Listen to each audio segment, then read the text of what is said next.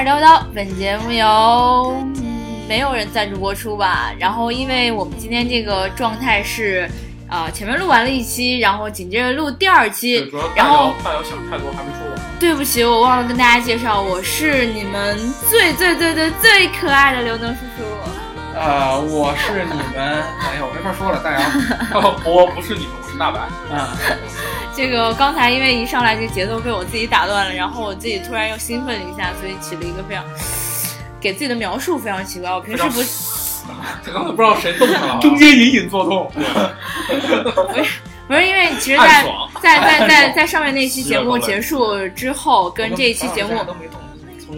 哎，回到回到节目当中，就是 看咱就爽了。这个节目开始之前，这个。我们突然讲到了某一些话题，然后这个大儿就说呢，我可能比较受这个国外的某些同学的喜欢，这让我觉得很洋溢吧。对，就是他比别的人会贵五十块钱呢。对对对对对，别人呢可能同样站一排，人都选你了。对，嗯，我跟你们讲啊，不是我说，这个节目我妈是会听的。啊！到时候我妈提着刀就过来了。这个这个不一样，明明是一百块钱，你们谁他妈收了五十？我女儿就值这个钱，对不对？我们是说的，就是你将来如果在同一个这个工作机会下面，就去洗盘子的话，比如说人家一天挣一百五，你就挣二百。对，因为好多的就是看起来特别勤劳踏实能干、去美朴素的中国妇女。我我也觉得我特别像那。对，朴素的中国妇女。然而一干活就发现并不是这样的。谁说的？然后你去美国这样的话，人家会靠小费让你生活，对吧？啊，那么你这样的呢，外表非常非常甜美，实际上比较比较朴素。对，就身材比较朴素，尝起来寡淡如水，是吧？寡寡寡淡如水，我就不知道了。这可能身体不好，去查一查吧。不是，但是你看美剧里面出现那种很多的姑娘，其实。跟我们的审美穿的跟那个破产姐妹里面那个服务员很像，这个红围裙不一模一样，除了胸不像。不是，这不是跟那谁一样吗？Caroline，嗯，她不是就没胸吗？成天就被吐槽。换一个话题吧，我们回到那个上一期节目啊，回到上一期节目，我们刚刚聊到了这个，就是在车展里面，我们发现了一个非常。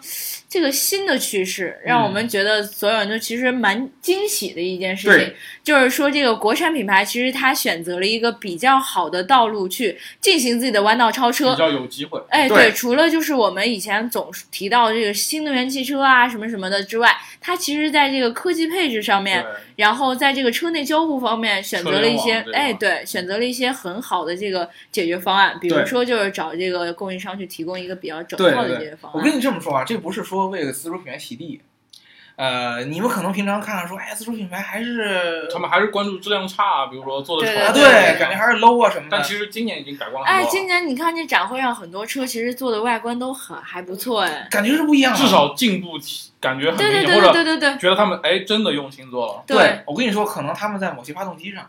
就是老的这种传统的大三件啊，这些对，可能还是需要继续的。对，那个因为成本相对太高，限制可能比较多。对，但是一些新的一些这些技术，快速的，比如说最前沿的这些技术，他们呢。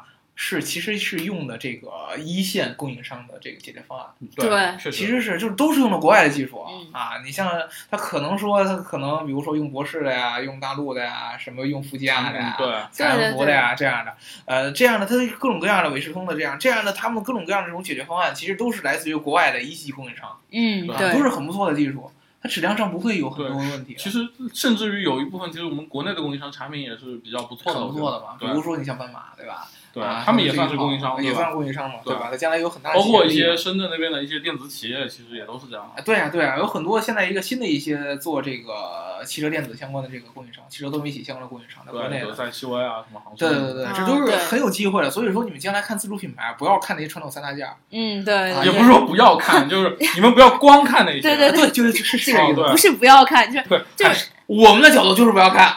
就大，我反正不买，我肯定不看，对吧？传统三大件是没有意义的。你看传统三大件，你也不要看我们的，对吧？对，因为看那些东西，其实自主品牌劣势还是比较大的。对，你一个十几万的车，你还想就是你要要要三十万的驾驶体验，你们心黑不黑啊？对对，那是不可能的。你说对，科技配置上比三十万的车已经不差，甚至还强。对，然后你驾驶体验上还要跟三十万车一模一样，那你真的没有道理的。这不就跟当时就是大家买这个众泰的车的时候，你花五十块钱就要加钟，凭什么吗？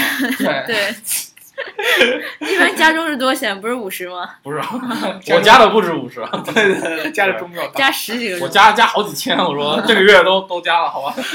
啊可能第一次交钱才一百块钱，加钟加好几千。对，加大几万都有，对，就这意思。对对对对，所以说你这个逻辑上是要是要是要想明白的，嗯对不对？对。然后我们接着上一次往下说，对吧？呃，上一次我们聊这个自主品牌的一个它的一个，我觉得比较感人的一个进步。对对对对它在自己很开心这个产品研发逻辑上的一个突破。对，就是希望呢供应商能够提供一个最先进的。成成套的完整的这么一个能够实现快速落地且便宜的解决方案，嗯，对对吧？这样呢，让供应商有更多的发挥的空间，对啊，也有更多的精力和这个怎么说呢，资源能够专注的关注于用户体验，中国用户的用户体验。嗯对。对，啊，这个是一个非常非常大的一个突破。所以说呢，这两年你们可以慢慢看到越来越多自主品牌，它在这个科技配置上有很大的体验式的爆发，嗯，没错啊，而且是专门针对于咱们中国的用户体验的。啊。但是呢，呃，还往下的一个趋势，就是在这个新能源的级别上哦，嗯。啊，我们刚才聊的更多的其实是车联网科技配置，车联网车内的一科技配些东西，对。啊，因为传统的三大件儿上，我们跟这个国外的这些品牌的技术基本人家一百年的积淀真的是，是比不过就。对相对来说，你用同样的采回来采购回来同样的发动机、同样的底盘、同样的悬挂、同样的变速箱，你都调教不了人家那么好。这就跟什么一样，就是就算你在北京用了所有最好的调料来做蒸一碗面皮，嗯你都跟这个汉中随便一家小店儿里做出来面皮味道对都不就像一样。就像你就算穿了谁奚梦瑶同款，你也穿不出那种感觉。收到一万点暴击，我不要面子的呀！对你你把你把把裙子撕短点儿，然后显得你腿长。我这不已经很 短了吗？不能再再短了。再短就成衣服了，对，就是就成就成上衣了。对对对其实是是类似于这样的问题，嗯其实有很多很多很多。但是呢，还有一个终极的弯道超车的一个方法，就是现在很多国内的抛弃新的三大件，新的造车体验哎对来了，就是我的包袱进一步降放低，变得一点包袱都没有了。只要你们比我们厉害的，我们都不要。对，只要是你比我厉害的，我都不要。对对，然后所有的风险我都可以背。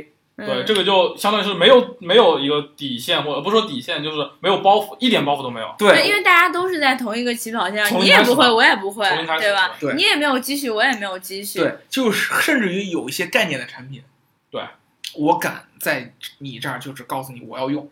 嗯是这样的。我今天发现一个，我因为我今天就是博士是我们很重要的一个合作伙伴客户嘛，我在博士那展台上看，它有好多这种新的一些概念，嗯比如说，它把主动安全和被动安全联合在一起。嗯，啊你知道什么意思吗？就是嗯比如说，什么是主动安全，什么是被动安全？主动安全就是说我这个车可以有意的去回避风险，对，去提醒你很多就包括什么风险的位 AED 啊，哎一些那个驾驶辅助啊这的都是主动安全自动刹车。被动安全呢，就是当我这个车辆无法回避风危险撞上的时候啊，就我确认肯定要撞上了，我看到这个撞已经电脑感知到一定会撞上，那我比如说瞬间安全带给你勒紧，哎，对对对，然后气囊在合适的时间给你爆发出来，一般对我来说就是割脖子。呃，对，就这样的事儿，它给你把你有可能受到的伤害降到最低，这是两个主动安全和被动安全的区别。它现在呢是把这两个东西联合在一起，嗯，啊、嗯就是在主动安全和被动安全上是有一定区分的。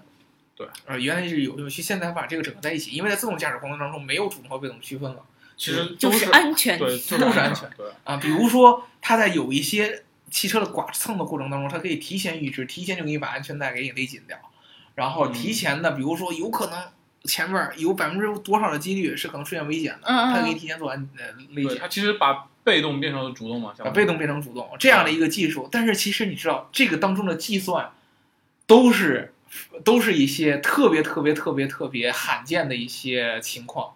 对，就是它你必须得找那种事故去啊计算它比如说你撞了一条狗，啊，你你你你你被动安全应该怎么做？啊对你怎么提前的预测呢？对嗯你可能体积不一样，你比如说你撞一条狗和撞一撞一只牛又不一样，对，那么你安全带的这种危险程度哦对，然后你正面撞和侧面剐蹭又不一样，因为你现在好多所有那场那你不景太多太能所有都试一遍它吗？不是真的去拿东西撞，但是它会模拟这种模拟器啊，哦做空转实验啊。对你比如说我撞什么的东西，我这个有点气囊是这么想真撞，喷的我感。觉出来。我有点害怕。对比如，说那下次就拿刘能做实验，撞刘能怎么办，对吧？对对对对，比如说我小剐蹭对，啊，就是一个比较胖的刘能，啊，安全带就勒一下。我大的剐蹭可能说我或者说大的收的很紧。啊，收的紧，然后气囊一定要马上就蹦出来。可能有的东西气囊就蹦一个就可以。对，可能是感受到来左边的，哎，对对对对对，就这这个这这样的一些区别，但是这些都是一些 corner case，都是特别特别特别小的一些事件嗯对，你可能一辈子都碰不到一次，但是当你碰到的时候，如果有，哎，这个就特别有用，嗯，对，满分。对吧？就是为什么那些呃供应商天天天天那个时候也要讲究体验。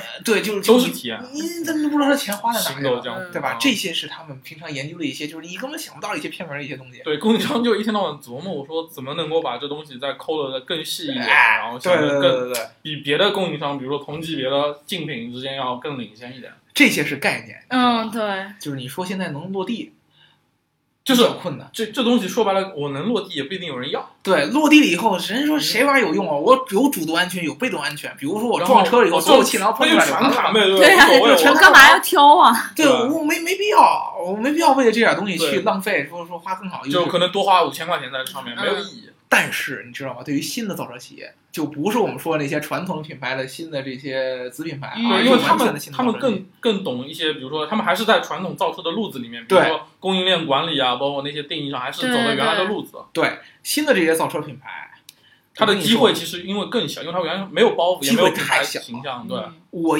逼着我一定要创新，一定要做一些别人不敢做的事儿。对他们，他们其实主动创新的点，我觉得更在于用户用户思维这一块儿。对，嗯主动创新用户思维一个点，还有一个就是我敢用，你们不敢用。对，就是有这些东西之后，他能才能把他的体验给我包装的更加完整。因为我觉得其实就是汽车历史一百多年，很多概念被不止一百反多年嘛，就反复的玩来玩去，玩来对玩去嗯，玩来玩去。就其实新的造车企业它机会在什么？就是玩你没有玩过那些概念，我要再不玩那些概念，你再玩起来了，所以所以我玩之前？叫他们互联网造车，我觉得在某种程度不是不是一个贬义词，因为互联网的服务在车上面，其实现在是整个行业都比较缺少的东西，对吧？对对对对对，我跟你们见解都不太一样。然后你说，我觉得呢，其实没有你们想的那么细，嗯因为呢，互联网造车，我可以跟我刚才聊的两个趋势，大家已经很明显了。对，这个是嗯必然呀。从科技角度上来说，传统的车企已经很大程度上做到了激进。那是就简单说，如果纯从交互角度上来说，新的造车企业已经很难跟传统的这些就说白了品，牌做区分。最最多就是抹平差距。哎，你只能抹平差距，但是不能说我我做出来一东西完全跟你不一样，对，很难很难做到这一点。唯一的一个可能性就是微创新都是微创新。对，微创新就是很难。我唯一的可能性就是我去撞大运。我现在真的是这个感觉，就是是吧？什么东西你们不敢用，嗯我敢用。万一这个东西我用了以后它火了，你举个例子吗？比如说我刚才说的那个东西，哪个？主动安全、被动安全。主动安全、被动安全嗯。但是现在有哪个新造车用了吗？你知道我当时在那儿看到的体验是谁吗？谁是我们沈总，施恩凯英沈总特意安排好的。沈总专门去就为了体验这个，啊，对，你知道吧？包括沈总那个对开门，嗯，沈总对开门还留个 B 柱，也是挺牛逼的。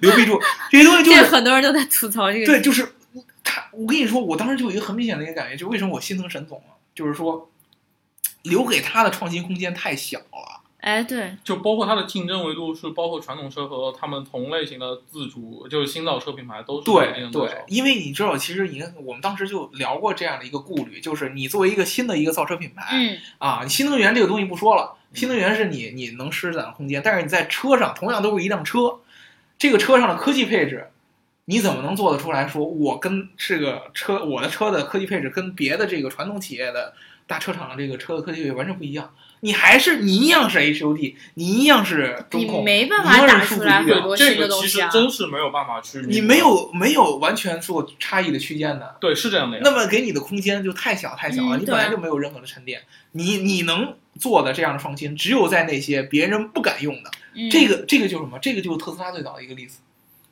对，但是真的其实是这样我其实这个是一个点，我不否认，但另一个点其实是他们在互联网思维的应用上是要比传统市场要啊，这是肯定的。但是包括像 Linko 像这样的品牌，今年它推出的，啊对啊包括长安，其实他们也在做这一块。啊对啊，对啊，其实说白了，他们去年前年新造车刚出来的时候，他们推的理念就是我可能是提供的。就不是一辆卖车，而是卖服务、卖各种对互联网的汽车生活这样子的东西。但是就是这两概念化年因为的东西。因为新造车他们在做，虽然传统上喷他们，其实也并不是说我喷了就觉得你是个傻逼，什么都不看你，其实他们也在默默的学对。对，就是哎，你说哎，你这个东西把车当成服务卖，我也可以啊，因为你这个东西难度并没有你觉得我难度对，它。落地很快啊，对所以说其实他们的这些点其实都是，哎，我在这个点上我觉得我能超过你，然后但是会迅速被另一方被追上去。对对你比如说很简单的一件事儿，新能源，你跟这个传统的车厂去比，人家传统车厂立马就新能源上也也也追上。对他们而且更快。对，然后呢，你科技配置，你可能现在一些德系的一些这种豪华品牌科技配置上，你可能还能比个成本，嗯，但是你跟自主品牌你又比不过了，对，对吧？自主品牌要要上科技费，人上的比你还快。对对对，因为人家有量啊，对吧？人家现在有事儿有有量产量，人家就卖就卖 SUV，卖一大堆，那么供应商就得跪着叫客户爸爸，因为你有钱有量，对我能把这东西卖得出去，然后你又给我足够市场空间，人就供着你。那你这样两个东西一压，你新造车的品牌，嗯你能施展自己区分度的空间，就只剩下我觉得就只剩下这些最最最超前的技术，就是现在这两个可能都没人敢用，嗯，有但新的东西但是这个还是因为太少，这例子太少太少了。感觉更多的是他打的是一些剑走偏锋的概念。我跟你说，，最简单一个例子，沈总这个我就不说了啊，我已经举了例子，比如说未来汽车嗯 ES 八，ES 八上面这车对吧？最明显的一个嗯中控的那个小球球，那个是一个叫做 AI 智能助手的东西。这个东西所有的东西都是在，呃，整车厂也好，嗯在这个自主品牌，就是大的大的企业当中和自主品牌当中，都出只出现在未来规划当中。对，这东西说白了，其实好多车厂它有规划，但是不会去单独在车里设计这么一个模块，把它对对对对。而且告诉你说我这是量产的对啊，是那就是 ES 八说是百分之九十五已经接近量产了，对对吧？就这个层面上是它的一个突破式的一个创新，对，就是没人敢用的，我一定要把它当做第一个，嗯，而且我是第一个，而且据我们跟某些他们内部不知不能透露名字的小伙伴聊，他们应该是有这部分规划，已经组建了团队了，对吧？嗯对，这个是真的。那么就是他必须得去赌这样的东西。嗯，但其实是一个包装手法。你说白了，那那玩意儿跟安吉星的一个人工呼叫加那个，那你也得去赌，对就这个必须得，就是你得吹鼓吹这个概念，然后对啊对啊，因为因为其实我觉得很多时候就是你这种东西在概在在概念上你提出来没有问题，因为这是你宣传的点，对吧？对。但是当你真正去用户去买它的时候，没有人说我真的说我是为了这个东西来买你这个东西的，对吧？他们现因为而且在体验上也不会有多好。他们现在的阶段就是为了鼓吹我的品牌形象，怎么鼓吹我的品牌形象比你新呢？就是嗯我上一些比较新的东西。对对对但最后你能不能把它当成一个点去卖给用户，然后用户为他买单，而不是去为了别的东西买别的品品牌，是这样子。我觉得能不能作为影响决策的点，我现在并、我我并不怎么相信。对，因为因为我跟你说，你们老是我觉得已经被一个东西给想。给给给给倒过来了，嗯就是所有的新造车品牌，你们都觉得他们是为了用户体验而去做事儿，包括特斯拉，就是所谓的互联网都是用户体验。其实我一直想用户体验是一个包装的东西，用户体验才是一个营销，对是营销，营销，不是目的。他根本就不 care 你的用户体验，哦因为他根本就想不明白你到底想需要什么。那这一点其实可能像苹果比较牛逼，就是苹果比较牛逼，对，就乔布斯我觉得你需要什么，我我告诉你你需要什么，对，我我我我想明白你需要什么，但是我告诉你你需要什么，而且我能让你信。你想不明白你需要什么，我知道你需要什么。乔布斯是这样的，我知道你就是他想一个东西，人肯定就能需要，这是他牛逼的地方。对，就是乔布斯，就是说用户其实不知道自己想要什么，对他给你这个就他不 care 用户需求，就是我只要做一个东西，我就敢相信他，你肯定都需要。对，因为确实想的牛逼，特斯拉也是一样的，嗯，对，就是包括长续航大屏对对对他不在乎你需要什么，我。他他他之前会说拿着一个说我要做一个十二寸大屏的这么一个车机，然后问你你需要吗？你需要吗？他不会这么做的。对对对对对，就是因为他什么包袱都没有，我根本就不 care 你需不需要，我就赌一把。这个行业怎么吊诡，怎么酷，我怎么做，怎么超前，我怎么做，嗯我做出来了，我相信用户肯定就会着迷。英译文也是这样的，他说你会做吗？就只有这样的精神，你做哇，这玩意儿太酷了，都开始需要了，就就图个新鲜嘛。嗯，对其实就是在撞大运，说实话，说难听点就是在撞大运。对，就就是说白了，每个人都会问一个问题，就是新造车说你们车造出来卖有什么不给谁呢？一样啊？卖给谁呢？卖给谁呢？谁买单呢对对对对对对，对，谁买单呢？但没是没法回答，换谁都没法回对，没有没有办法回答，就是因为他不去想这个问题，他才能把这个包袱放下来，他才敢去尝试那些别人不敢尝试的东西。这些东西才是真正他们的意义所在。嗯，对于我们上，我对于我们来说，现在的行业当中，同质化已经太明显了。是这样的。这个其实真的是区别就在于，我觉得现在最大的区别就很好看一点，不好看一点这样的，对，所以我其实观。我其实如果说单纯从 C 端用户的我们已经接触过的场景嗯的这种微用户体验的优化上，嗯你看新造车企业是没有用的。对他们真的因为他们所鼓吹的他们的优势，到现在这个阶段是看不出来的。对对就包括我以后怎么用车，我是租还是共享对还是什么玩意儿？现在你根感本觉这个概念体系没有建立起来的时候，对对对对你怎么吹都行。但是因为因为你没有一个具体的东西去证明它嘛，一些很微型的一些用用户体验，你比如说什么导航的本土化这些，嗯我觉得你去看新造车企业，你还不如去看现在一些你看荣威啊，X 五多好用啊！对啊对，你还不如去看现在一些自主品牌呢，嗯他们才是真正是微背靠马云和上汽爸爸。对啊，你看我之前我上一期说那个逻辑已经很明显了，对。人家因为现在有这个理由去做这些微微创新，符合用户体验，他们的逻辑才是用户体验。嗯，长安跟我讲用户体验，嗯。啊，荣威跟你讲用户体验，啊，包括 Linko 这样的跟你讲用户体验，吉利跟你讲用户体验，这个是他们擅长的地方。嗯。那么现在真正的互联网造车，他们只能做一个破局者，哎加入一些平常这些造车企业永远不可想呃想象不到的新东西，或者说，比如说，就是给他们一到两年的一个窗口期。哎对你要这两年没有做下来，其实就没机会了，废了就没机会了。因为人家分分钟反反反过来把你做掉。可是真的，我有一种感觉，就是我看到现在这种新造车团队造出来的车，他们所可能想要告诉我我需要的这些东西，没有特斯拉那么牛，是吧？我真的是觉得，我我我真的要吗？我这就有有没有它其实没什么差。这就是为什么特斯拉牛是牛在它是第一个嗯突破式的创新，它有最多的机会，嗯因为他之前的电动车没有突破式创新。零就是，比如说续航我只有五十、啊八十、一百，对，然后它之前的车联网车载大屏就是七寸到头了。嗯对对吧对我这么跟你说吧，作为新的所有造车企业，它的最大机会只有给你提供你从来没见过的东西，而不是一个给你提供一个你见过的更好的体验。因为这个东西并不是优势，对，这并不是优势。你这么做微微，所所以说有一个点特别能证明这一点，就是特斯拉只卖一年万几万辆车，它的市值超过了通用和福特。对对因为它是做这种破局式创新。对，因为它是第一个，这个很尴尬，而且第一个做好的，我觉得并不是第一个，可能并不是第一个想做的。对，第一个能把它做出来、做出来做好的，就真正能量产的，这个是一个定义做对，但是再往后，你要去突破特斯拉给你这个创新框架，我觉得这种创新也是一个给你画一个框架。对对，我觉得这个真的是非常困难一个点在哪儿？就是以前我们可能车内那个屏幕就那么大，嗯，对吧？然后可能用户的体验更多的在于这个不好用，交互上面很差很烂，但没有人说，哎，我这个屏，你这个屏应该做的更大一点儿对。但从来没有人这样说。但是现在的这些新造车企业又遇到一个瓶颈期，就在于我好像一直就是在它的这个道路里，突破不了特斯拉给他的框对架。对他，他更多的时候会在想，哎，你这特斯拉吧，这个屏幕，这个反光会怎么解决，对吧？屏幕上的指纹我要帮你怎么解决？但它好像还是在这个屏幕里面，对但其实你们有没有想到，其实特斯拉今年他没来参展，对吧？对，嗯，但他其实他现在做的事情是什么？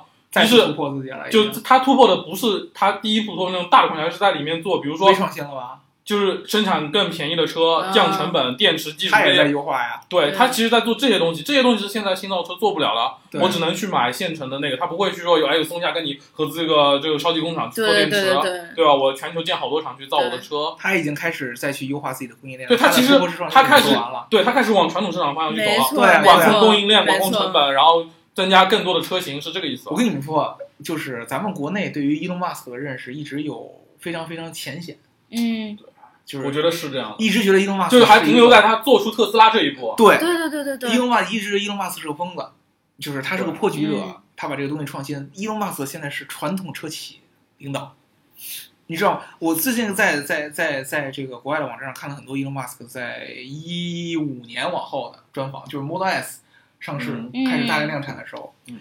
他现在聊的举一个特别明显的例子，嗯。他有一有一天就是他去一个硅谷的一个论坛。然后呢，这个哥们儿是典型的那种科技范儿，啊对，对他一天到晚上火星嘛，对，就是呃就是这个采访者，就是主持人典型的科技范儿，问伊隆马斯克各种各样的问题。哎呀，你你你最近怎么呃感觉这么憔悴啊？是不是特别特别累啊？你们是不是在后边研发特别特别牛的五新的加二白特斯加黑啊拉特斯拉的技术？伊隆马斯克当时就特别特别平淡，你知道吗，特别特别寡淡，拿着一个一个一一盘水果在那吃，因为他没吃饭就赶过来了。嗯嗯，说你知道我今天上午在研发什么问题吗？他说什么位子也一定特别特别酷，火嗯对对对箭的问题嗯。我今天上午解决的问题是因为一个三美元的一个 USB 接口，然后他他他跟这个人说，你知道造一辆车有多困难吗？对，因为我一个三美元的一个 USB 接口没法供货，我的整条生产线就要停滞。对，其实是这个意思。然后当时那人就傻了，他以为伊隆马斯克要跟他说我在做火箭是错过了一什么什么火箭能够多用两回。对，其实伊隆马斯克告诉你我在搞汽车供应，呃汽车那些大企业一直在优化的供应对，其，实特斯拉走到这一步，其实这个就是工作中心。这是他的工作中心。对现在他告诉你说我这一上午都在解决这样的问题，每天成千上万都是这样的问题。他可以举个例子，我的 USB 的供应这个这个接口，嗯，它的供应商是在来自于中国。嗯，对，这个供应链本来是订，单是 对深圳的，供应链的订单已经是定好了。那按理说，他应该在两个礼拜之前就到货，但是由于他们把他们的我们这套 USB 接口的这个订单，他的这套货跟他另外一个客户的另外的一个硬件产品打包在一起出关，啊，就出现了问题。啊，那个产品被查出了有什么违禁的东西嗯，啊，被扣下来了，连带着我的东西也给扣下来了。对，然后我现在我这个两个礼拜，本来我这两个礼拜中间是有这个备选方案，对，啊，对对对，找比如说我当时找了这个他的这个供应商，美国的分公司，说你在美国分公司有没有库存，给我先供上，我可以先先生产，没问题。但是发现这个海关的问题很严重，两个礼拜之后还是出不了货。对，我现在只能去找，说我加价去找各种的，比如说墨西哥呀，什么美国去去买新的 USB 供应商，赶紧供上来。为因为为什么？就是我 USB 接口不去装上去，我这条生产线，我的内饰的模块就放不上去。对，因为你把内饰模块放上去，你的 USB 接口就空在那儿了，你还得把内饰再拆下来，重新把 USB 装上去。那不可能，对，这是不可能的。我只能停在那儿，那我这个产量就交不了货了。就这两个礼拜，我的产线交不了货，我的那个订单就就就就就就就交不了货啊！我的整个售后也交不了货。这个是传统车企想的问题。对。伊隆马斯克每天在在在解决这样的新造车也绕不过供应链，一个道理对啊，他每天都在解决这样问题。他大部分的时间在特斯拉就是在工厂里边。对，是的，他就是在特特斯拉开完会，去那个什么 Solar City 开会，然后去各种地方解决。其实研发层面，他其实可能给的，他更多给的是一个想法，就像那个 Hyperloop 一样，就嗯我想建个轨道，剩下的哎你们去做吧。对对，就是这个意思伊隆马斯克说，我其实是个工程师，嗯工程师更多的是解决这种供应链上的问题。对实际问题，对实际问题，并不是那种硬创新了，已经 硬创新可能在这个 Model S 刚出来的时候已经足够强了对对对，啊。现在我更多的是要把这个东西打磨、完善供应链，因为所有的伊隆马斯克的远见都是在成本上，我先去突破它，用一个高成本、对对对，啊对高售价的东西为它没办法打去突破打破市场，只有从往上从上往下打，我觉得。嗯，对，这个是一个新造车一个出来立 flag 或者说立自己地位的一个东西。对，然后往下走，就开始跟只要传统整能活得下来，对啊跟传统整车厂商一模一样的。我要开始优化我的供应链，嗯。啊，因为我是一个破局者，我有机会去建立一套属于我自己的成熟供应链，比如说和电池那些对巨头去就跟松下没错。没错，对，我去优化自己，但是呃事儿事情是一样的，我搭建属于一个我自己一套 Tier One、Tier Two 什么什么这样的东西，对，而且它其实 Tier One 好多还是用的传统的供应链，对。比如还是用博士传感器上，还是用博士。啊，咱现在可能加上英伟达了这样新的嗯对，它供应商进来。PS 二、啊这 PS 二这样的出来，它自发现它还是一套逻辑的，它的整个的这个供应链的运营方式跟传统的整车厂商奔驰、宝马、奥迪没有任何的区别。其实它现在，它现在新造车看特斯拉，就像当年特斯拉看传统车厂一个道理。一样的，嗯一样的东西。它但现在但是它其实也是个的创新空间小，现在太小太小了，太小了现阶段技术因为呃没有那么快，说立马就可以出一件下一件。你说 iPhone 出来以后有多长时间，手机已经没有那种对手机都是这样。你现在拿最近三五年的手机拿过来看，对啊都差不多。对对，没有微已经让人没有没有没有很兴奋对啊，的对啊，对啊，感觉了，乔布斯也不可能说每隔五年就重新颠覆手机行业一次吧，对对吧？你没有这么多破局创新可以做，都是在做微创新了。特斯拉自己也在做微创新，Model 三是一个非常明显的一个产品。对，啊，微创新。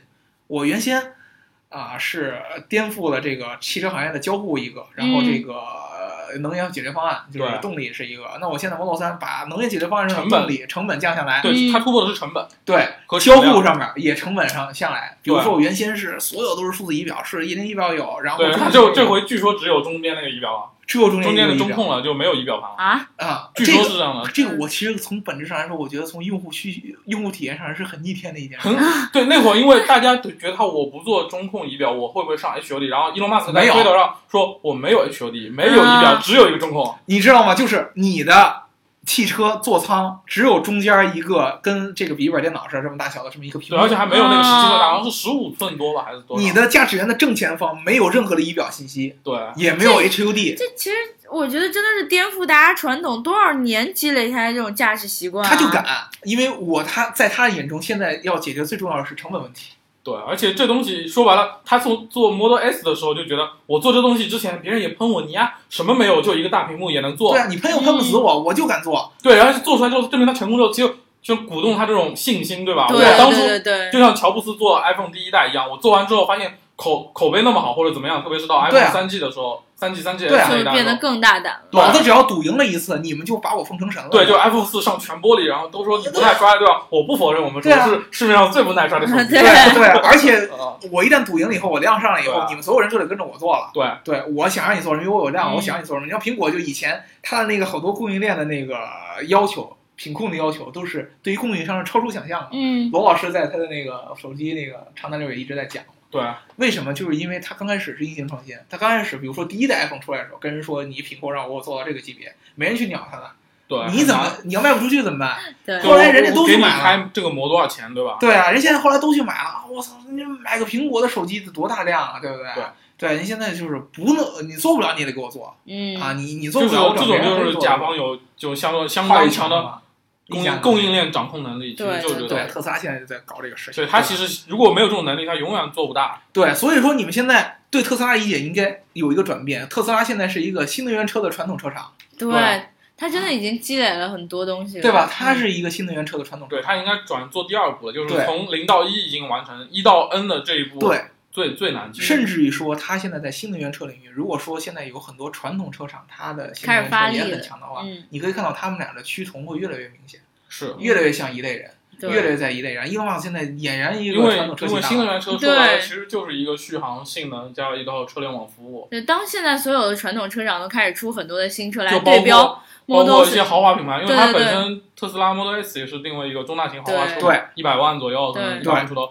在在于传统车厂，就是他们本身的品牌，比如说像 BBA，甚至于那个马，就那个什么保时捷出的那个 Mission E 也都是嗯类似的嘛，就是相当于是可能是一百多万或者多少钱，对对出的尺寸也差不多，续航也差不多，对对吧？其实你到时候发现，哎，其实买这个和买那个差不太多。对对它优势没有像以前那么明对啊显了。所以说我明显我跟你说回来，就是我们国内里很多的新的造车品牌，你必须要想出一个，呃，就是可以跟特斯拉。可以跟传统的所有这些企业有明显区分的一个点，对，这个其实比较简哎单，没有当时那么容易了。对，而且我越来越觉得，就是其实国内的很多这种企业做事还是某些方面还是偏保守的，就是他在预示，他是在预计未来的趋势的时候，我觉得可可以是预见到的，而他可以把这种概念给你宣传出来。但是你真的让他去做一些颠覆性的动作，其实是很难但的。其实就是因为特斯拉在它那个特定的时间节点上，它的创新空间很大，但是在这个节点上，对，嗯，创新空间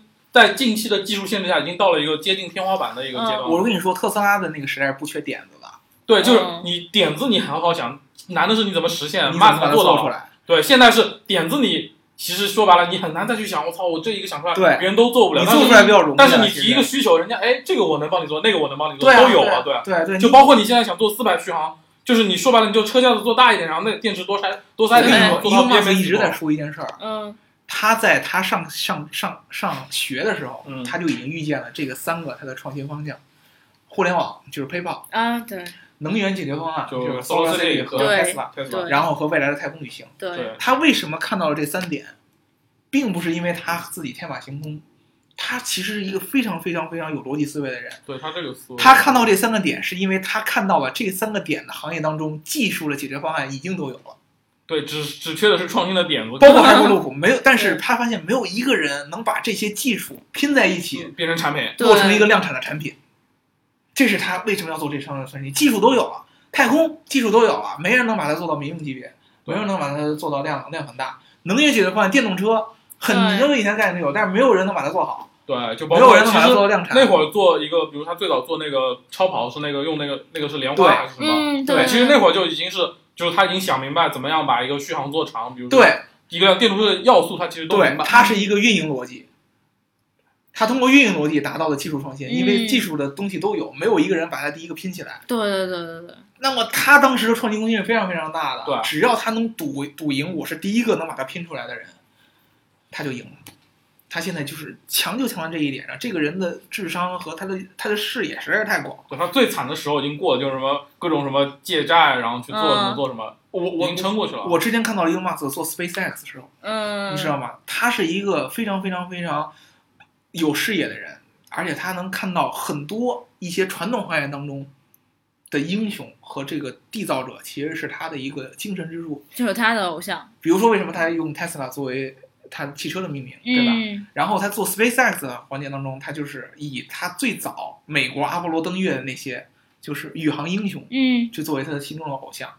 他一直觉得这些人是象征了太空技术的一个发展，然后他去把这个太空的技术最后录用到老百姓每个人都会用，对对吧？这是他的一个想法。但是他在做这个 SpaceX 这件事儿的时候，他最早心目当中的那些太空英雄出来反对他。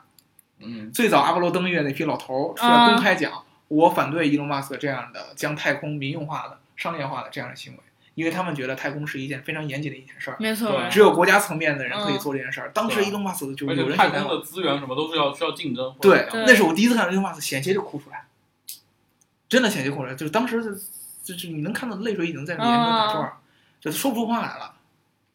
他有说就是为你说，呃，当时那个记者问他说，你心目当中的英雄，民族英雄去反对你的理想的时候，你是怎么想的？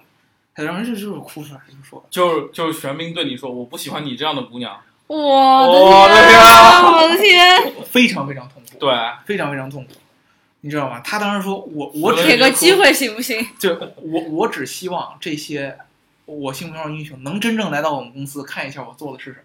对，但是你知道他心里边是背负非常非常大的痛苦的，嗯，这个是他的承受，其实并不是说他是在某个技术领域的突破创新者，嗯嗯他是一个产品落地的一个创新者。对，把很多技术变成你能用得到、你能接触到的事。对，这个是他非常非常牛的地方。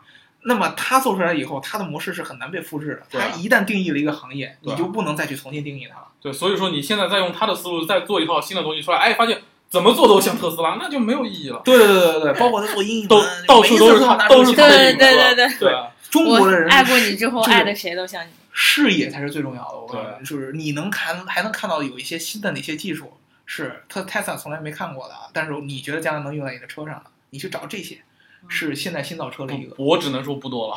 不多了。我觉得其实未来做的这个这个这个这个 AI 的这个呃助手，这东西你说白了，这么跟你解释，就是谷歌在做，亚马逊在做，国内百度在做，都在做，但是未未来在做。但是未来这个东西你怎么想呢？比如说你在家里用一套 AI，你在车里用一套 AI，那这两套 AI 是一套 AI 还是两套 AI 呢？这个东西对于用户来说是没有必要懂得那么多。不是，但是在体验上，比如说我这套家里的 AI 知道我喜欢什么什么，但是到车里的 AI 还是没没有我白老师，就是对于 C 端用户来说，体验是无所谓的。他不他在乎的是谁是第一个把这个东西用在量产产品。我的意思是我不是从用户角度，我是从那个未来角度，他用他一套独立的 AI，、啊如果他不能打通一个人所有的环节，比如说我手机的体验和我车的体验和我家的体验不一样的时候，这个东西就会很恶心。是很所以说到时候他肯定会自己做这个东西，我觉得意义并没有那么大，因为它不可能统一到你所有的交互的界面，包括你的手机屏幕、车机屏幕，包括电视机、家具，我觉得是需要一个统共的 AI，比如说他去找一个谁谁谁供应商吧。对就比如说找一个供应商，就比如说我去找那个亚马逊的那个 Echo，有一个问题吧，你找这样的一个供应商，那么别的车厂也可以找，对，其实就是这样的。那说白了，立马又可以做出来了，对，所以说这东西其实在我看来也并不是一个突破式的创新。对，就是因为你这东西你没有话语权的话，你这个你要一套云，你这里一套云，那里一套云，这东西有割裂感。其实，在用户的时候，比如说我从家里走到车里的时候，你说需要连贯的体验吗？比如说我家里放歌放到哪了，我到车里的时候是不是要连连续起来了？嗯，那肯定需要的。对，那这样的话，那你如果要做了车里这套，你是不是家里的也得做呢？家里也得做，那你是不是得做空调、电视机、冰对，箱、所以电话、你的智能门禁手机？是要连在一起的。对，嗯我跟你们讲吧，这个其实白老师说的这个问题，我特别特别认同。嗯，就是我觉得未来唯一的机会都不是用户体验上的，你得提前，就是甭管你体验多差，你就不管你体验多差，你得先把这玩意儿比别人做了先做出来，布局。就在量产产品上，我甭管这体验有多差，嗯，但是我必须得把这东西摆在那儿，我先有，然后再有再再去做一些迭哎，代。这个是互联网思维对吧？对这是互联网思维，我一定要先有，对，就先做个一点零嘛。要不然对啊他就是连连定义的机会他都失去了，对，对吧？甚因为甚至于，我觉得后续可以去找一些巨头合作打通嘛。呃对对对对，我就吃点亏，我接进去了，对啊，吧？对对对，因为你你现在你现在去看，人家宝马的概念车上嗯都也有这玩意儿，这都一样。只不过在量产产品上没有。你是第一个说因为因为宝马看来这东西，我现在拿出来体验不好，我就先不放了。没没没必要做对，。但是他对对从他角度看，我就算体验不好，我得先有。对对对，先放出来对，你就未来敢把它放在一个，所以就是新的造车企业就是得打概念，就是在打，不是打概，念，就是我敢把概念做到电子产品里边，我只有这一个机会。就就是他赢在营销的时候，我可以利呃用这些不是概念。营销，营销也没有用，就只有在做整体整体营销的时候也得说，卖的时候也得有。对呀、对对呀、啊是这样他卖的时候？必须得有，就是卖的时候必须得有，就是说我就是就像第一代的 Siri 出来之后，苹果被人骂的多惨，你呀搞个智障在手机里干嘛呢？对没人用。，这个是无所谓的，对啊，这个就是一个定义者。但是像三星，包括虽然说它在手机上可能跟苹果抗衡，但是它的那个智能助手也是从上一代 S Voice 到这一代那个叫什么 Bixby 还是什么东西的，嗯，这一代才有。但是在这个上面，它就已经落后谷歌，落后苹果，在至少在口碑上，在用户心目中那种就是当它经很多了做出来的时候，它就有机会不停的去把它做得更好。但对如果他一直你先把坑占了，先把坑占了。对对对对对对，你把坑占了，你作为第一个占坑的人，你就有更就像多的试错的 Tesla 机会第一个占了电动车的坑，相当于说在用对，户心目中它是有更。长的定义机会、话语权、试错机会。对，而且你先比先比别人收到用户的反馈，你可以先去迭代。对对对对对，而且那会儿大家都还没做的时候，你的那种对比感所以，但其实这种点太难找。AI 你就算它是一个，第二个你又想不出来，对，我就跟你说，就所以你要从这么看，就只能活一家新造车，对吧？我跟你说，伊隆马斯之前他抢占了多少创新点？新能源车、嗯大屏，大屏、对对自动驾驶。对，自动驾驶也算您。看，呃，新能源，呃，就是电气化，然后那个互联化和什么自动化。对，其实四基本可以分成四个嘛，就是另一个就是车联网，其实它相对来说比较弱一点，它只只强在它的硬件服务上，它的软件包括你的一些 CPSP 其实并不全占了，对这一块它是相对弱，但其他都是非常强的。全都是他第一个奠定的。对，对他可能像包括 OTA 这种东西，对呀、吧对呀、对、就一说 OTA，你还是想到它。对、对、对你你给其就是他人现在很多概念都是从他那就别人你也有，但是你一说 OTA，哎，就是特斯拉。我觉得现在就剩一个 AI 了。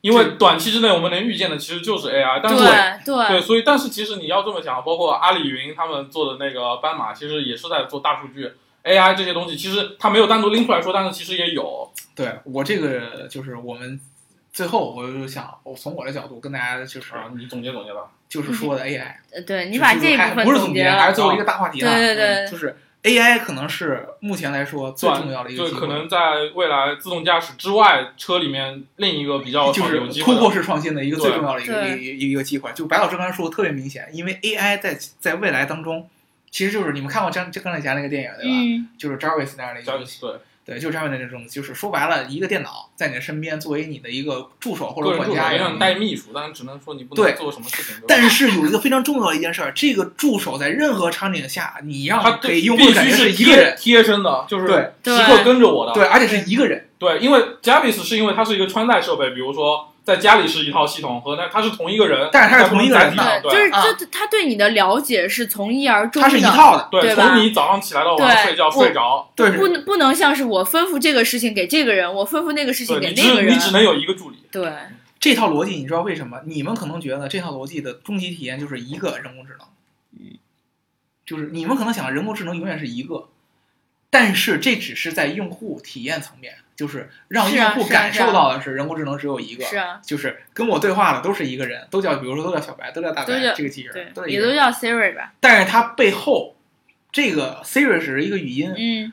它的背后各个模块都是在不同的人工智能在在做协作，嗯。比如说自动驾驶是单独的人工智能，只不过它表现出来是一个。对它它因为它它人工智能说它其实掌握的是你的一些，比如说个性化的喜好，比如说那些东西是数据打通的，但是其实它。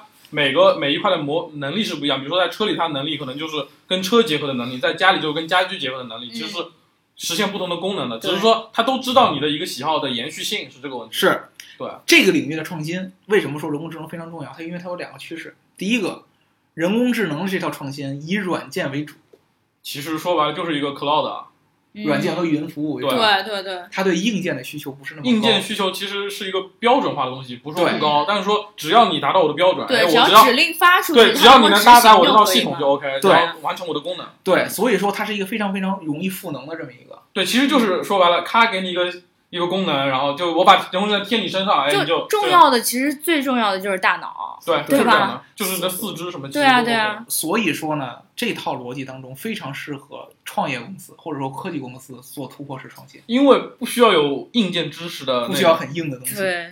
不需要这种传统的制我造我，建议我先建一个数据库，再写一套学习学习的不需要供应链优化，对不需要对对对转多坑，对对对吧？对吧？它也很容易做突破然。后我如果想要采这个数据，我就不停的用这个人工智能去跑，比如说像图像识别，我就不停去识别图像，收集回来，然后对丰富自己的数据库。第二个就是说它非常非常个性化，对，个性化的千人千面个性化的东西就很容易形成区域壁垒。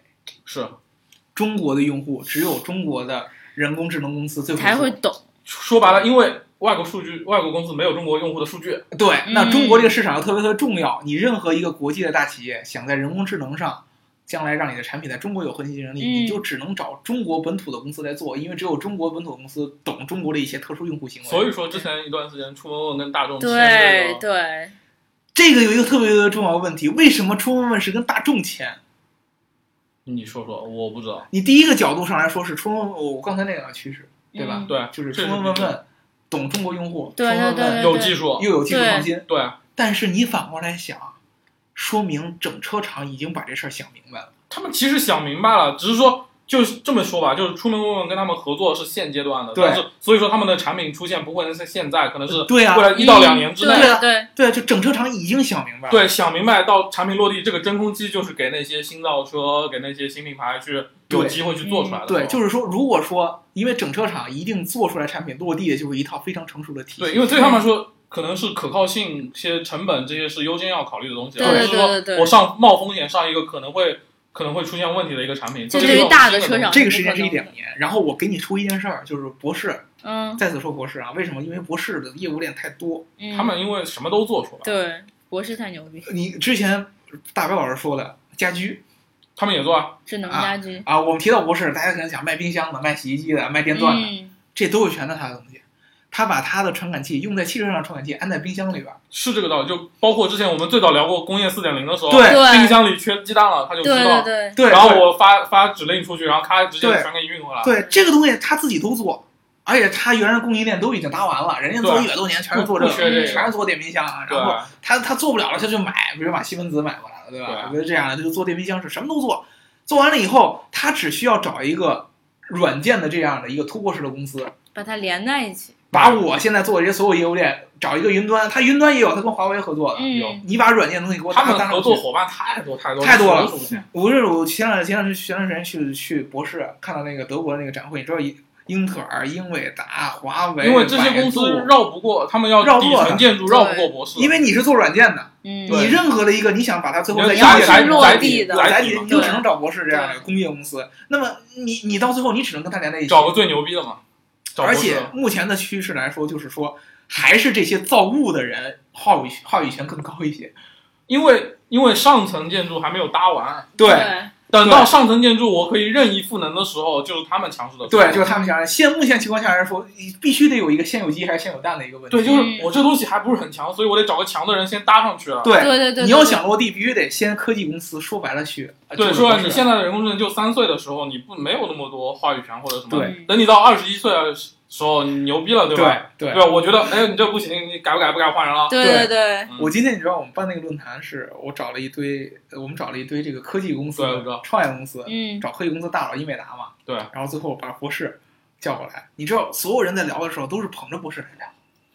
分分钟以后就是合作伙伴，或者是对？一一百三十年的汽车经验，我们向博士学习啊！只要一合作，发现坑太多了。这个其实有一部分上是恭维，但其实是事实啊，但其实是事实，因为好多东西就是像这种机电的公司会帮他们趟平了很多坑。对对，如果说你们有一天你找一个博士的工程师，你不用跟他说任何话，你想跟他交朋友，只说一句话，我觉得现在的科技公司对传统汽车行业的尊重程度是不够的，他就会特别特别喜欢你，因为这个是事实。套路，你懂。对，这个真的是事实，就是他会特别特别特别特别特别，他他会觉得你这个人太厉害了，嗯因为事实就是这样，这就是我们跟一般的科技媒体的区别。我们懂科技的方向，我们然后卡在这个中间。了，对对。我们了解科技的方向，但是我们同时知道汽车行业当中有一些不可逾越的一些，就像当初互联网造车出来的时候，人家都说，就是你看不起汽车工业，对他们觉得汽车工业人是一堆傻子，你们不懂创新，对你们一百年来东西就没有什么特别大的对，进步。就觉得说传统的汽车行业太过于保守了，然后不能够给用户更多更好的体验，对他想明白你一百三十多年都干嘛来着，然后你今儿你进来，哎我一百三十年居然是干这些事儿，对。对。啊，这些就是我我原来想的是我两三年就可以把它颠覆掉，对啊对啊，其实现在想着你给我一百三十年我都颠覆不了，这东西还是需要有个积淀的。就除非这一百三十年之内他跟我一块儿去把这东西颠对，覆，其实这么说吧，就是在这一百三十年之内，那些智障的都已经死掉了，对能活到现在的都都挺牛逼。都都挺对，对你知道，我跟博士聊的是，博士告诉我说，他们现在开始做孵化器，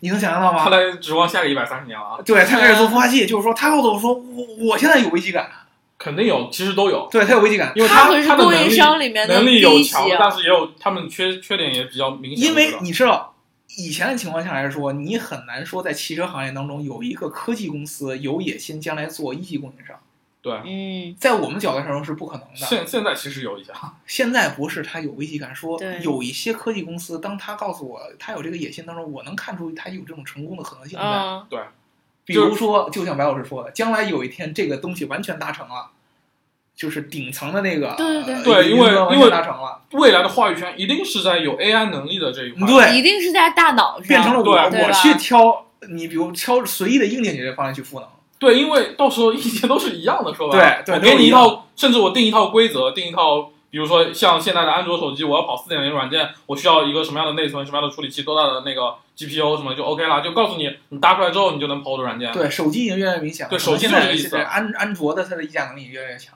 谷歌的对议价能力非常非常强。对比如说我给你认证一个官官方的谷歌硬件的认认证商，你你荣誉感吗？对它 LG 我是认识它就像它最早是开放，想让所有人都来做，但现在它它成长之后，它可以去管控一些硬件了。对对，就它它已经有很强的议价能力，包括谷歌现在开始也在做这个家居的这样的。对他们其实谷歌做的就是 AI 的人工对亚马逊也开始做。亚马逊那博士他自己作为一个生产制造业的，就是我是造物主，嗯你是智慧主，嗯对，我是制造者，你是这个布局者，对吧？对或者说你是一个大脑的一个决策者。那么现在是造物很重要。对，其实博士的业务链跟乐视一点区别也没有，我不这就我不觉得你在夸大。我不是是真的。但是我告诉你，这个区别在于乐视你们觉得是骗局，但是其实已经有公司把它东西做出来了。嗯，这这这个这是真的，我不给你吹牛，就是你你你去德国看一看德国的工业的水平，嗯它所有的大的工业公司都是生态公司。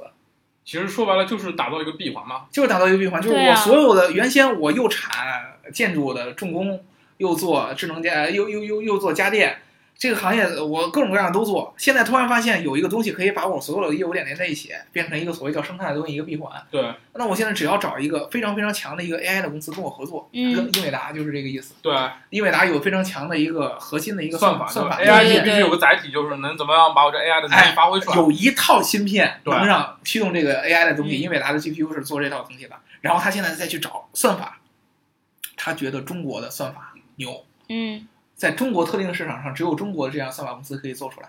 嗯，首先，它最最重要的博士的公司这个业务就是汽车电子嘛，对汽车的供应链，他先去找自动驾驶相关的算法。对，嗯，像地平线啊，就是原来你的的很多人知道，可能百度的那些深度学习的人都出来，对，于凯嘛，大部分做的都是其实跟汽车有关，他们做的就是算法。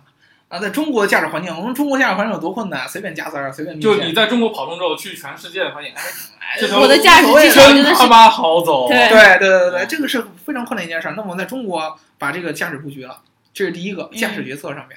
然后传感器什么这就不说了，因为他博士眼中觉得这些中国的创业公司在驾驶层面的这个 AI 应用嗯是可以有突破式创新的，嗯这是第一个。第二个就是交互，就是 HMI，就是冲锋问这样的公司，对对吧？那冲锋问这样的公司，他懂得中国人说话的方式，懂得中国人用可穿戴设备的方式，没错懂得中国人什么电冰箱啊这种各样各样的交互的方式对啊，他缺的就是造物主跟他的合作。对，它没有载体，它没有载体，它的载体唯一一个就是手表和它的后视镜。对对手表是一个非常非常弱的这么一个应用场景，因为说白了，手表不是强刚需。对不对对是强刚需对，，到它其实现在很多人都还没能对对对我好后悔我当年买手表那冰箱可是强刚需吧？冰箱是是汽车是强刚需吧？对对吧？你早上起来你要看天气预报，这是强刚需吧？对对吧？你早上起来你要吃早点，你这是强刚需吧？对吧？对于很多年轻人来说，这不是强刚需。哎呀，好好像是这样。但是如果说每天早上有一个人工智能能把早点给你自动端上来，你谢谢你啊你你你一定想着说我不吃吗？对吧？我我早上我有脾气，我就不吃。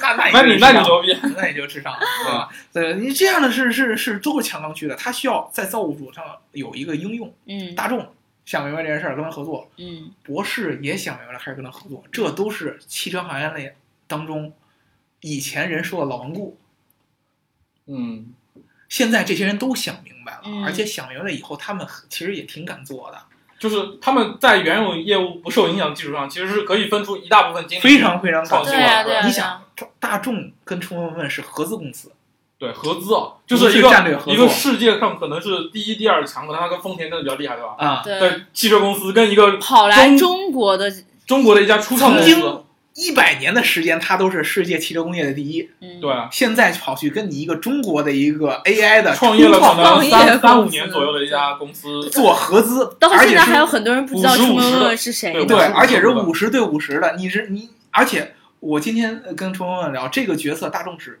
只走了九个月，就相当于非常快了。从开始聊，呃就是因为他开始聊是三个月，嗯，嗯，就是大家有一下意向对吧这个意向，嗯最后就走下来的流程只走了半年的对，时间，是跟大众德国的，对啊。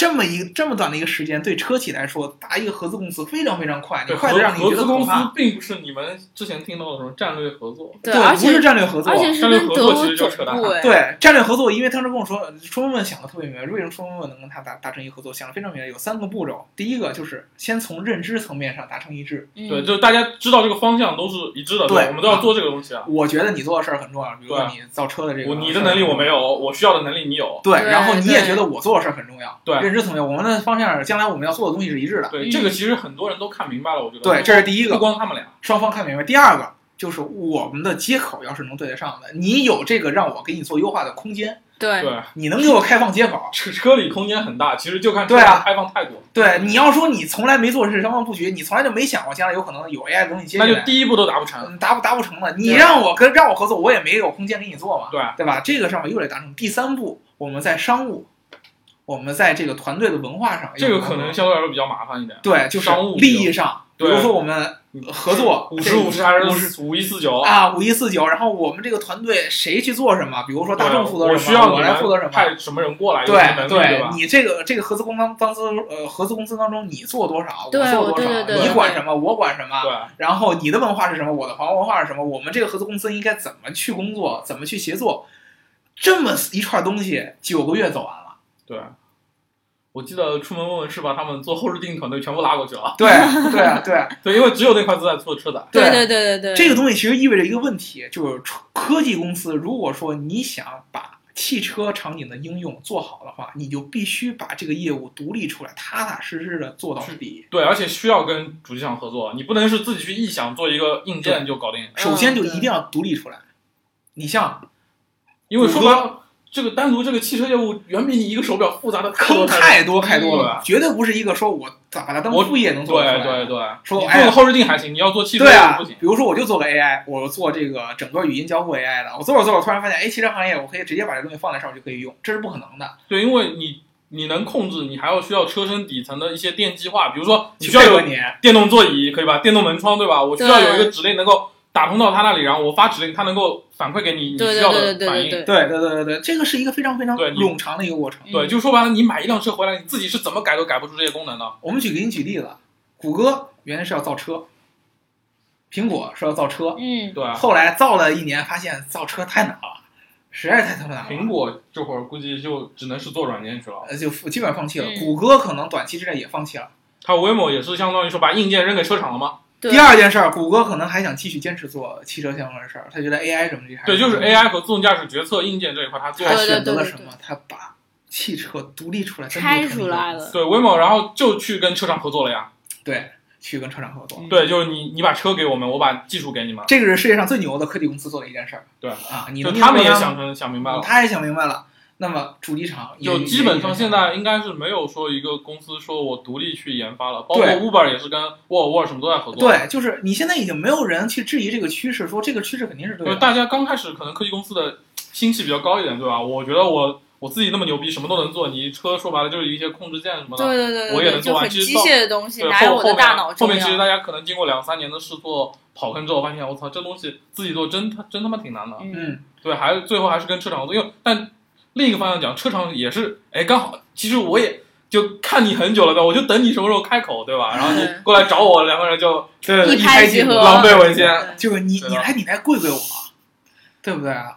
你这对我就我们互相捧捧你，也不需要你多少跪我，对吧？你说，哎呀，你们车造的真好，我说，哎呀，你们自动驾驶真真牛逼啊！对对对这，就就可可以了嘛，对啊互相双方各让一对，其实并不是对立面的。现在前两年都是打的时候是科技公司对立的是车厂，这两年今年特别是去年没有对立啊去年下半年到今年开始，就大家发现，就更多的是大融合。对是要融合对我跟你们说，将来就是大家其实已经不会是谁是谁的敌人的问题，嗯大家只会关注我们怎么能够配合在一起啊。就说白了，我跟你抱团，能不能把他跟他抱团干掉？对对对对对，以前以后就不是说科技行业和汽车行业的这个竞争了，而是汽车和某个科技行业的一个联盟和另外一个汽车和某个对，就是现在这种类似于大家一起做平台，对，或者说几个车厂抱团，像 BBA 买黑尔地图，包括他们做这些东西，其实也是这个因素，就是他们想吸纳更多的人一起去赚钱，而不是说去把这些精力放在跟别人的内耗当中。对对对对，对，如果说你把这个趋势往下仔细一想，我们结合呃最后还是落到这个用户产品上来说，对，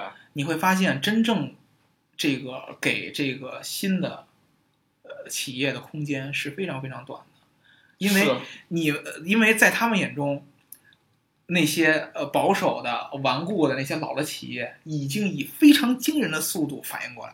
就说完了，你躺一百年没动了，对吧？但是我启动起来，等我热身完之后，动作还是那么灵活的，对？对，什么动作还是非常非常啊对就我我你知道，你当时博士告诉我说他要做孵化器的时候，我简直就是震惊，当时裤子就湿了。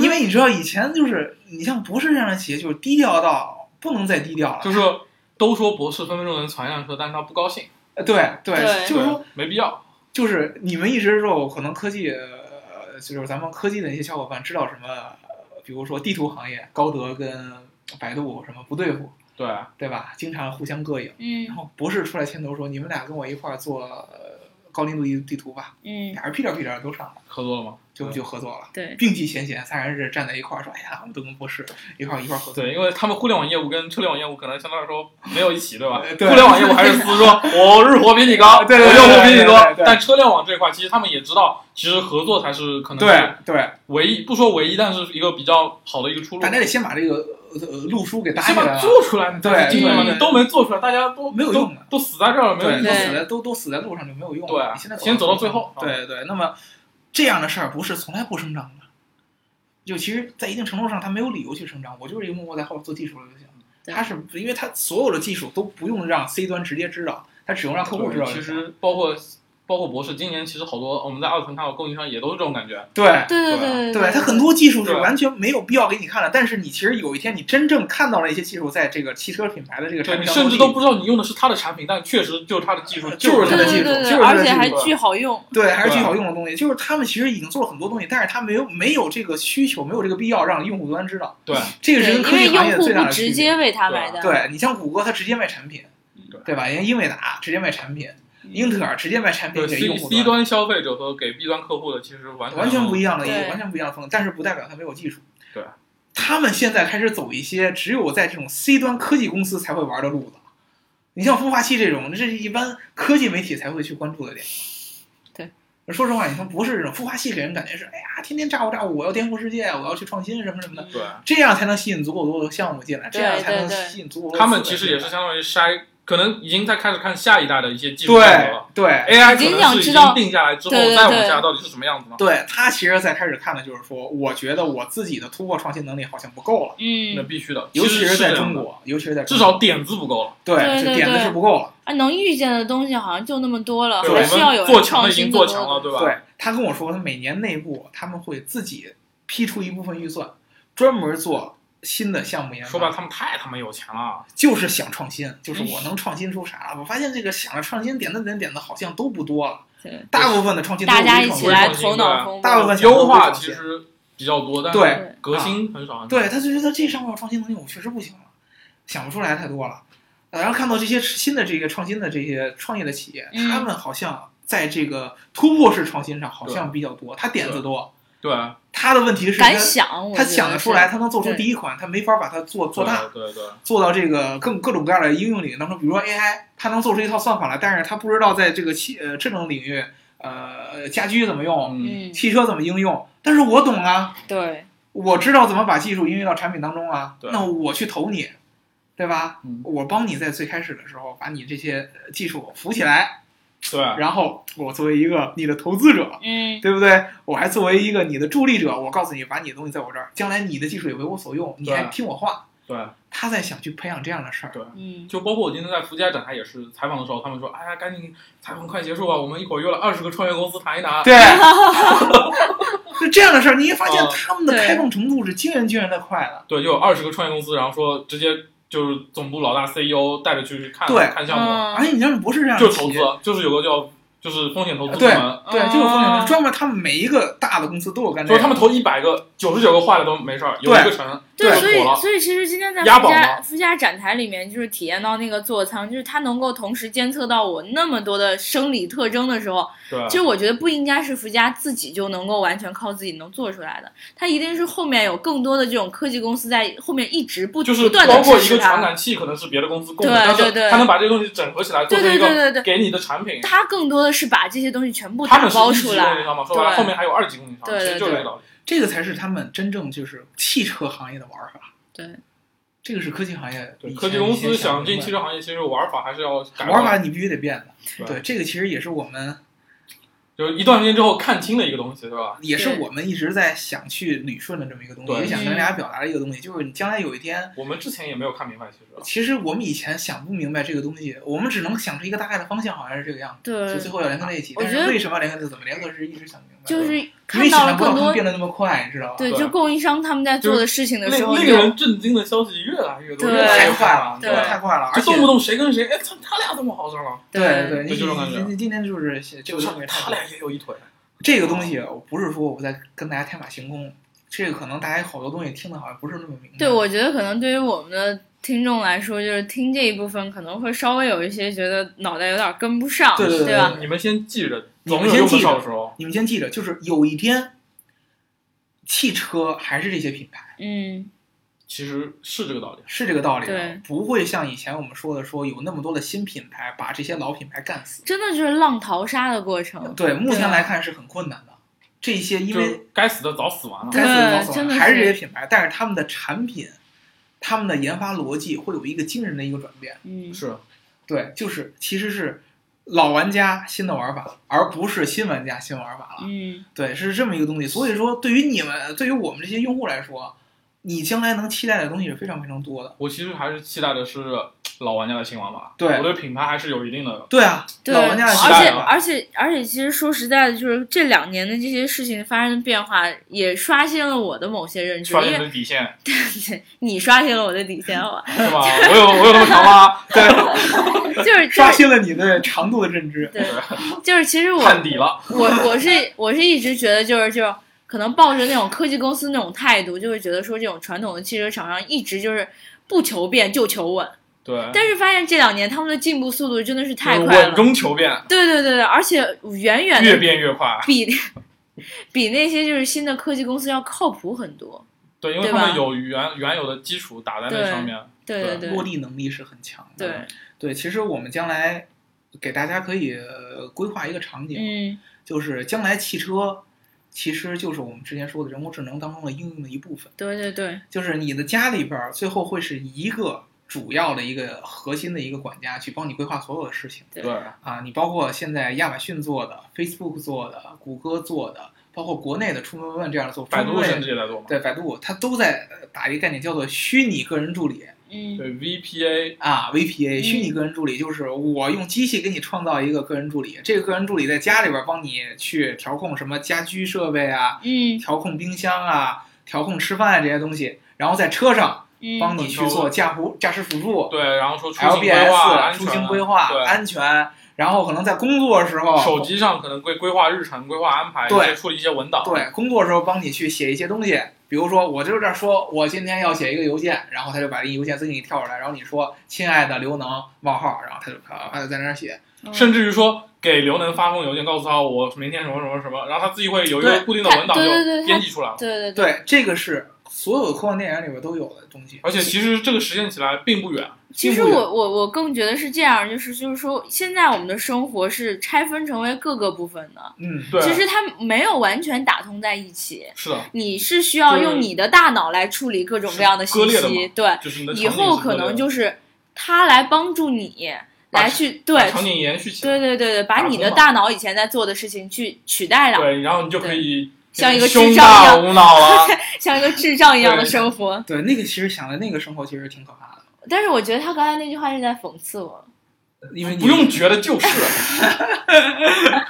哦，就我觉得就其其实对很多一部分来说，变成像个傻子一样生活是没有意义的。所以对其实这东西到最后你是有选择权的，并不是说你必须要接受这种生活，对吧？对对对对对，如果你很懒，比如说我这这周我是工作的时候，我就想像个智障一样，等我放假的时候，哎，我就关掉手机，关掉我的 VPN，对吧？嗯什么都不要关，我就去野了，对吧？想干嘛干嘛。是这样，对对对啊，所以说呢，最后我跟大家说一件事儿，就是我们我以为你要宣布什么消息呢。未来 未来一两年之内的汽车产品很有可能在用户体验上超出你的想象，对，但是呢，就是在点子上超乎你想象，并不是嗯体验上。对点子上就是新造车品牌点子上超乎你想象，体验上让你觉得越来越好的，很有可能是那些你原来根本没有想到的一些品牌。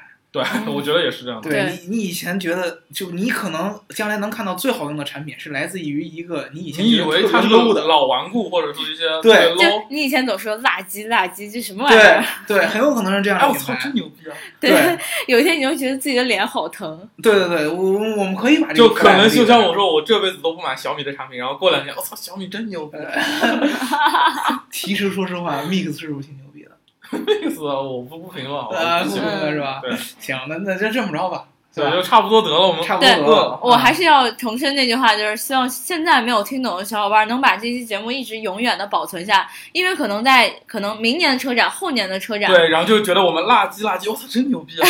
啊对吧？对啊，虽然这期节目听起来有一些严肃，而且讲了一些很多未来趋势的一些东西，但是我觉得真的是非常有意义的一期节目。可能是预见未来的一期节目吧。对对对，而且我们我觉得两位老师坐在这里，就真的是越聊越嗨，越聊越嗨。对客气。我在这里听了很多，学习了很多。对，谢谢大家。下大家下期再见，我也不知道我什么时候再回来，好吧？对，我跟你说，这这次我们让大白老师来把他的这个语言上半面风格年的积，蓄是吧？以及他这个在这个汽车行业内的一些见识都已经分享出来了，你知道吧？不要说都已经好吗？啊说的我好像很肤浅。不是 最重要的一件对，在最近一些这两天的感悟，对吧？挑了一部分比较重要的说一说。，对你让大白老师呢再去酝酿个一段时间，再给你们抖一抖，有有机会再聊，好不好？好吧？对对对，好，那我们今天这一期呢就聊到这儿了。如果今天你在听完这一期之后，一直觉得这个声音忽大忽小很难受的话，你能忍这么久，也说明是真爱，对吧？然后呢，还是那句老话，如果你想要加入我们粉丝群的话，记得在后台留下你的微信号。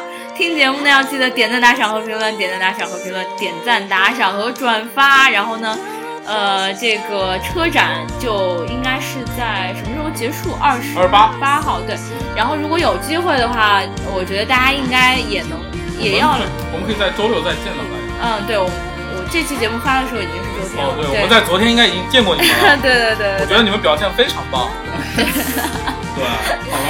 对，然后就是大家一来看一看车展，然后告诉我们你有什么样的体验，对吧是？看看跟我们的体验会有多大的差别呢，对吧？对，然后呢，那我们今天就聊到这儿了。我现在最想做的事情就是吃夜宵，好饿啊！我们不知道什么时候哪期再见，好吧，大家。好嘞，好嘞，拜拜拜拜